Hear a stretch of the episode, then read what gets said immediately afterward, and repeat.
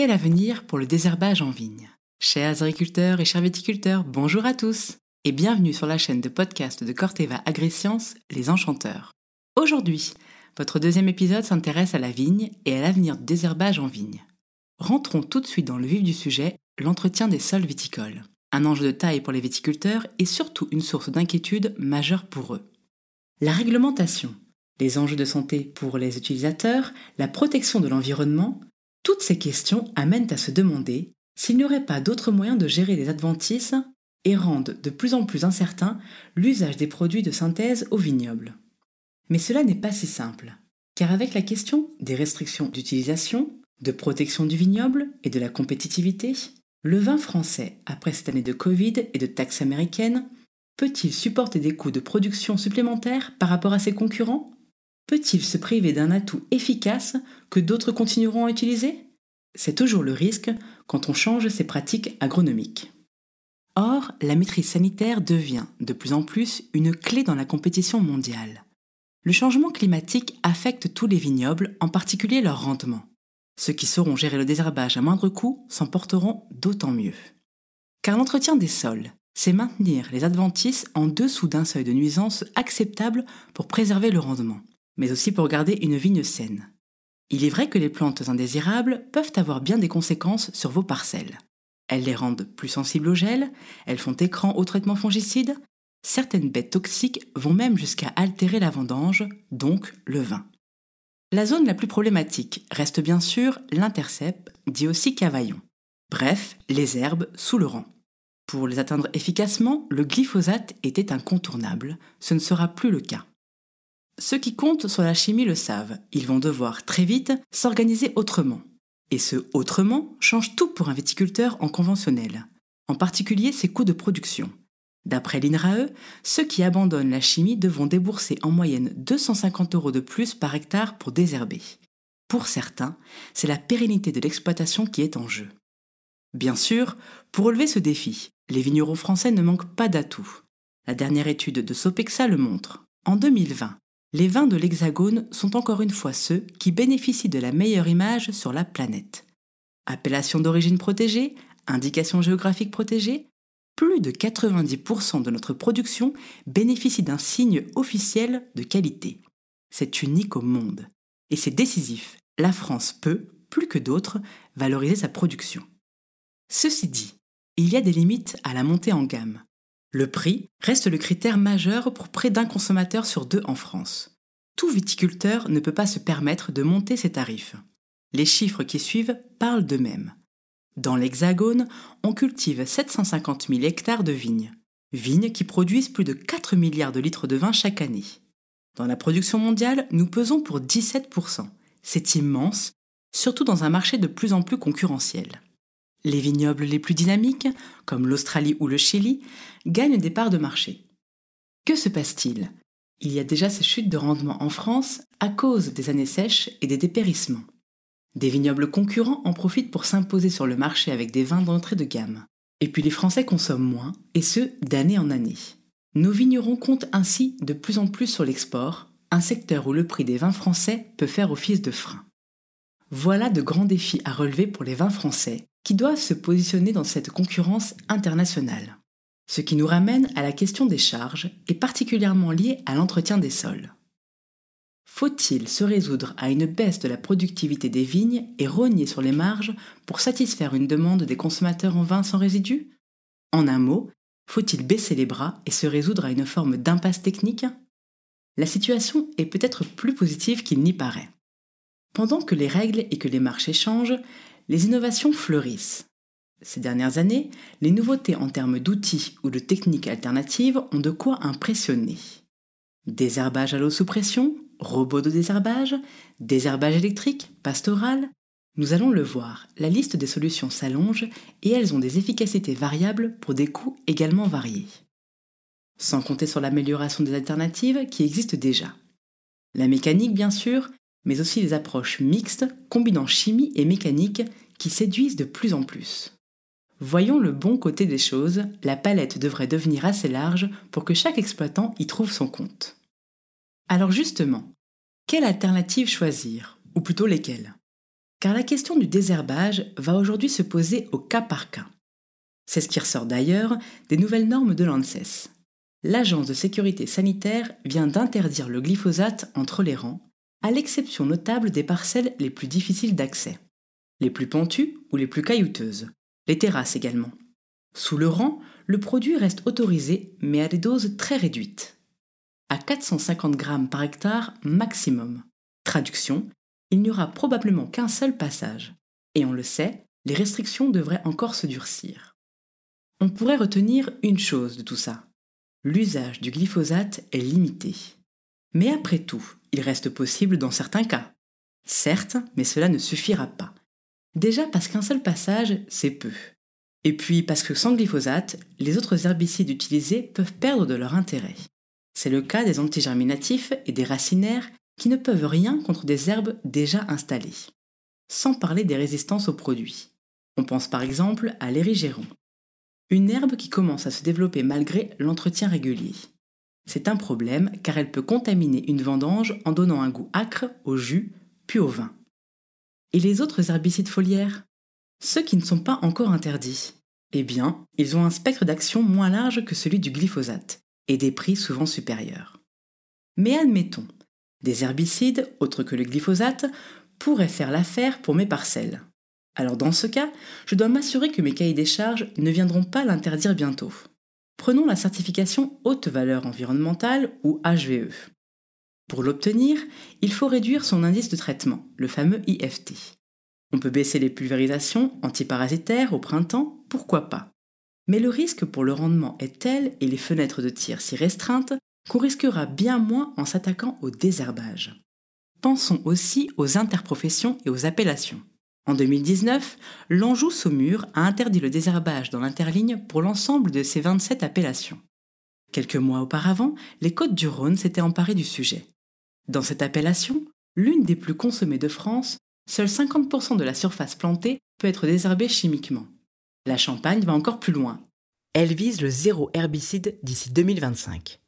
Et la jeune mention Pouilly fuit ses premiers crus a même passé le cap cette année. Citons aussi le label Zéro résidu, qui certifie l'absence de résidus dans les limites de quantification. Il est de plus en plus publicité.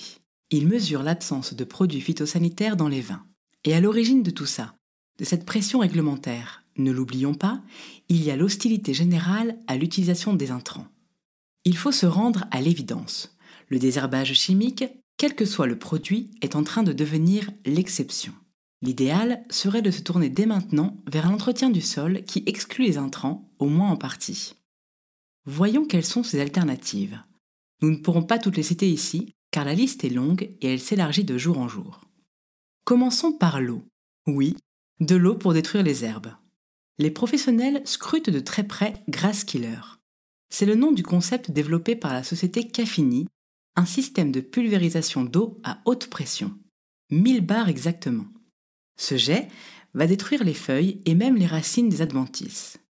Attention, il faut quand même prévoir 3 à 4 passages et un investissement d'ampleur.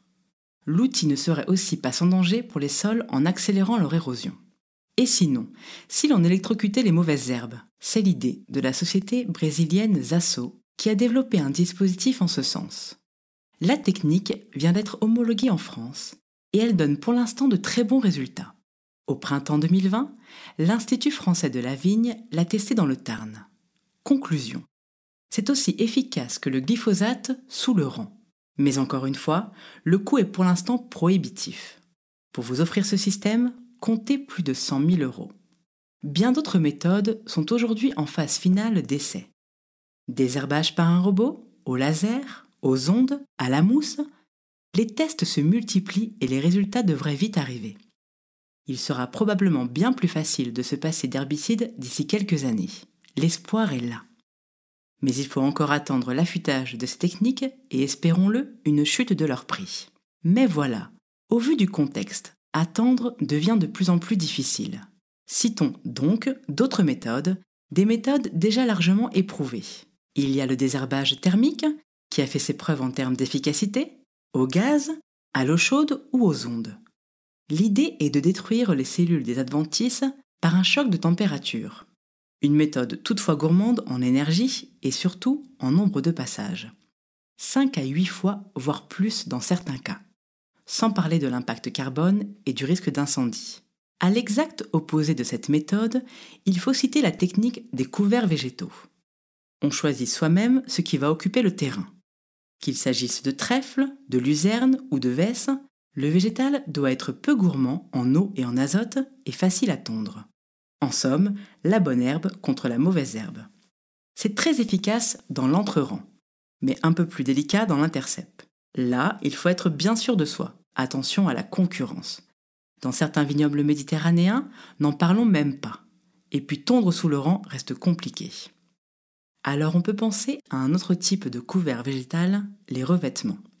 C'est simple, on dispose des fibres végétales sur la parcelle, ce qui empêche physiquement les mauvaises herbes de pousser. Et en prime, on préserve l'humidité du sol. Pour exemple, on peut citer la paille, c'est le plus classique, mais pas forcément le plus efficace. Aujourd'hui, le revêtement le plus en vue, c'est le feutre, une sorte de tissu épais à base de maïs, de jute ou de chanvre. Certains essais sont très encourageants, surtout quand l'option mécanique paraît compliquée, comme dans les plantations. Mais il faut bien un défaut. Et le principal à ce jour, c'est encore une fois le prix. Ramener à l'année, comptez 1000 à 2000 euros l'hectare. Et si vous pensiez aux animaux? De l'herbe, les brebis ne demandent que ça. En les installant dans les vignes, elles feront le travail à votre place. C'est ce qu'on appelle le pastoralisme. La méthode est utilisée en Corse notamment. Pour éviter le broutage de la vigne, un licol adapté va empêcher les bêtes de manger en hauteur. L'ennui ici, c'est que les conditions à réunir sont très nombreuses. On pense surtout à la disponibilité et au transport des animaux. On a donc une technique intéressante, mais pas pour tous les vignobles. Tout cela nous amène à l'alternative principale, la plus utilisée, la plus adaptable, mais aussi la plus abordable. Vous l'avez deviné, c'est la mécanique. Sous la contrainte des outils, les adventices sont coupés ou arrachés. Ces outils peuvent être utilisés manuellement ou bien tractés par un cheval, mais dans la grande majorité des cas entraînés par un tracteur. On ne compte pas les avantages de la méthode. Déjà, il y a cette grande diversité d'outils. Décavaillonneuses, bineuses, lames, outils rotatifs, outils mixtes, il y a de quoi cadrer au mieux avec son terrain. Au passage, la structure du sol peut aussi y gagner. Enfin, c'est autant de matières herbicides économisées. Il est vrai qu'en fonction des exploitations, l'investissement initial peut être un peu lourd, et c'est assez difficile à chiffrer. Parce que les modalités sont infinies et parce que chaque exploitation part avec des moyens différents. Dans une étude réalisée en 2019, l'Institut français de la vigne a quand même pu réaliser une estimation. Tout compris, le désherbage mécanique d'une vigne large atteindrait une moyenne allant de 230 à 310 euros l'hectare chaque année. En vigne haute, on va même jusqu'à 530 à 840 euros. Alors qu'un entretien chimique coûterait, quoi qu'il arrive, 130 à 200 euros par hectare et par an. Deux facteurs vont expliquer cette différence. L'investissement matériel, nous l'avons dit. Le nombre de passages également. Comptez deux passages avec des herbicides. Plutôt 4 ou 5 avec des outils mécaniques. Et qui dit plus de passages, dit plus de main-d'œuvre. On pourrait le résumer ainsi. L'entretien mécanique, c'est plus cher que le chimique, mais quand même beaucoup moins que les autres méthodes de remplacement. D'ailleurs, quand on passe au travail du sol, ce n'est pas forcément ces charges qui gênent le plus. Le plus souvent, les exploitants ont déjà quelques équipements. Non, le problème, c'est le rendement. Une étude Inosis l'a démontré en 2019. Huit bassins viticoles y ont participé.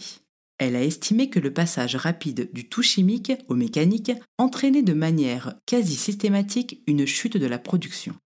La fourchette va de moins 5 à moins 20%. En cause, des outils qui détériorent le système racinaire. Quand celui-ci n'a jamais croisé de soc ni de lame, il s'est, forcément, développé en superficie. Alors voilà, une fois les racines coupées, le rendement chute. Et cela va sans dire, les conséquences sont lourdes pour le résultat courant de l'entreprise. L'étude estime que dans les premières saisons en mécanique, chaque actif familial de l'exploitation pourrait perdre chaque année entre un demi-SMIC et un SMIC complet. Conclusion, il faut y aller progressivement, pas à pas. Autre point économique à considérer, ce besoin de main-d'œuvre que nous avons évoqué. Il faut le mettre en relation avec la difficulté actuelle à embaucher un ou une tractoriste.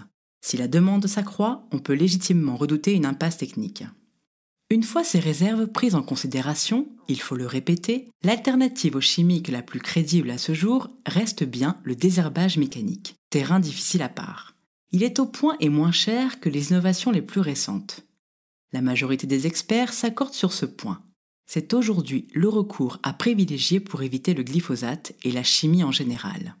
Si je ne le pratique pas encore, dois-je y réfléchir dès maintenant et assumer cet investissement? Ou bien garder la chimie le plus longtemps possible tant que la loi et les cahiers des charges me le permettent?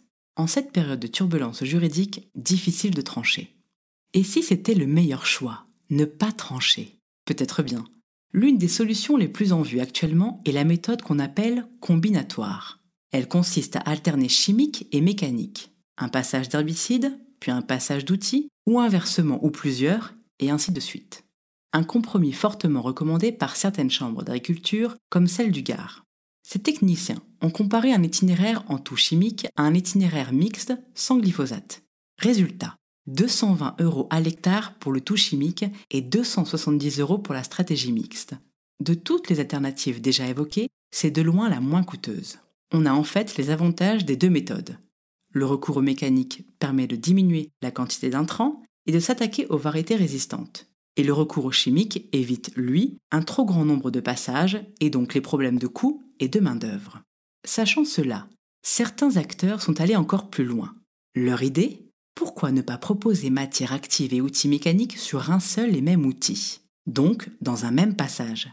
C'est le pari réalisé notamment par Corteva en collaboration avec Vitimeca et Buizard. Ce pari a un nom, Grifferby. Corteva AgriScience a pensé ce système au concept simple, passer un ou plusieurs outils mécaniques et appliquer en même temps un herbicide de prélevé. Pour se représenter Grifferby, il faut imaginer une cuve de 100 litres. De cette cuve descendent des tuyaux qui sont reliés à des buses. Buses situées au bon niveau pour atteindre le dessous du rang. Jusqu'ici, rien d'original. Mais le dispositif a été pensé pour s'intégrer autour de vos propres outils de travail du sol. Derrière un tracteur ou sur enjambeur, tout est envisageable.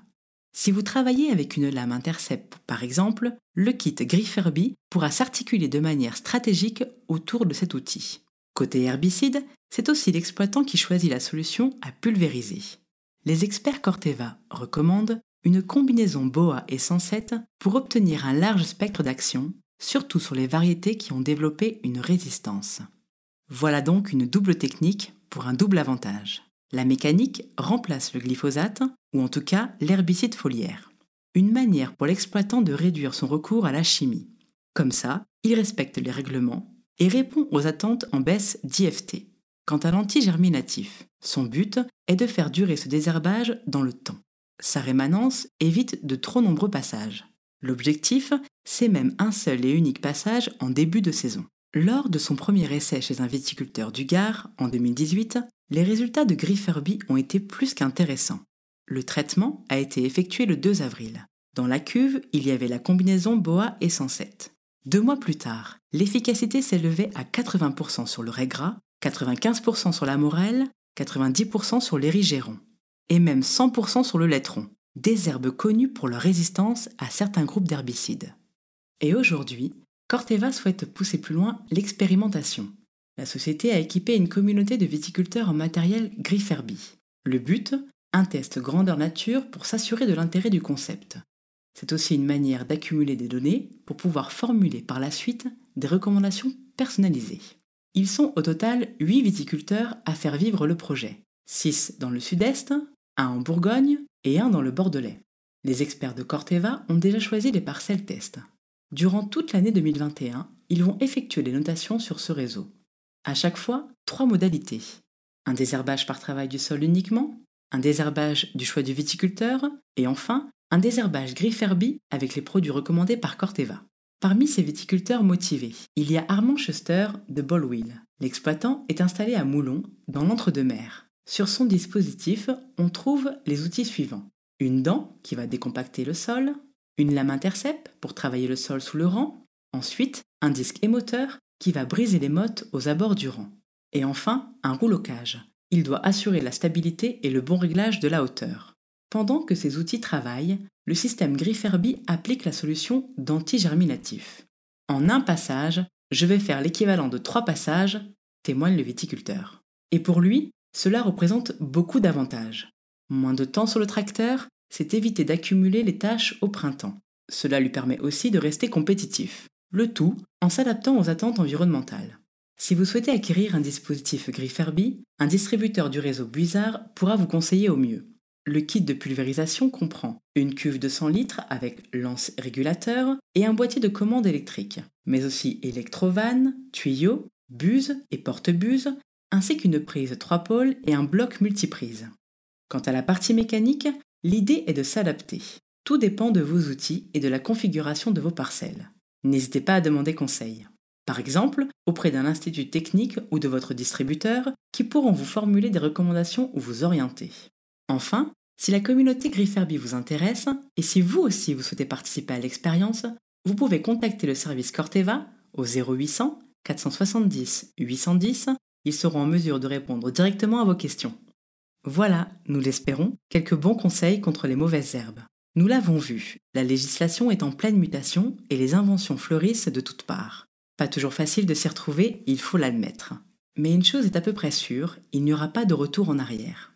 Les cahiers des charges, la réglementation, amèneront à restreindre l'utilisation des produits de protection de la vigne. Ils sont de plus en plus stricts et demandent moins d'interventions chimiques. Cette pression fait évoluer les choses très rapidement et ces exigences évoluent vite. Pour préserver la rentabilité de son exploitation, les bons choix peuvent s'opérer dès maintenant. La méthode mécanique et la méthode mixte, qui comme Grifferby combinent chimie et travail du sol, offrent à ce jour de belles perspectives. Les autres innovations, dont certaines encore en cours d'essai, sont également à suivre de près. Désherbage à électricité, à l'eau sous pression ou robotique, quel que soit le futur, il va dans la même direction, vers un entretien du sol avec de moins en moins d'intrants. Mais ces innovations devront peut-être un jour se confronter à une autre question, celle du bilan carbone. Car qui sait Un jour, peut-être même bientôt, il faudra avoir un bilan carbone neutre. C'est un autre sujet qui mériterait peut-être un autre podcast. En attendant, merci, chers agriculteurs, chers viticulteurs, d'avoir écouté celui-ci et au plaisir de vous retrouver dans un prochain épisode des Enchanteurs.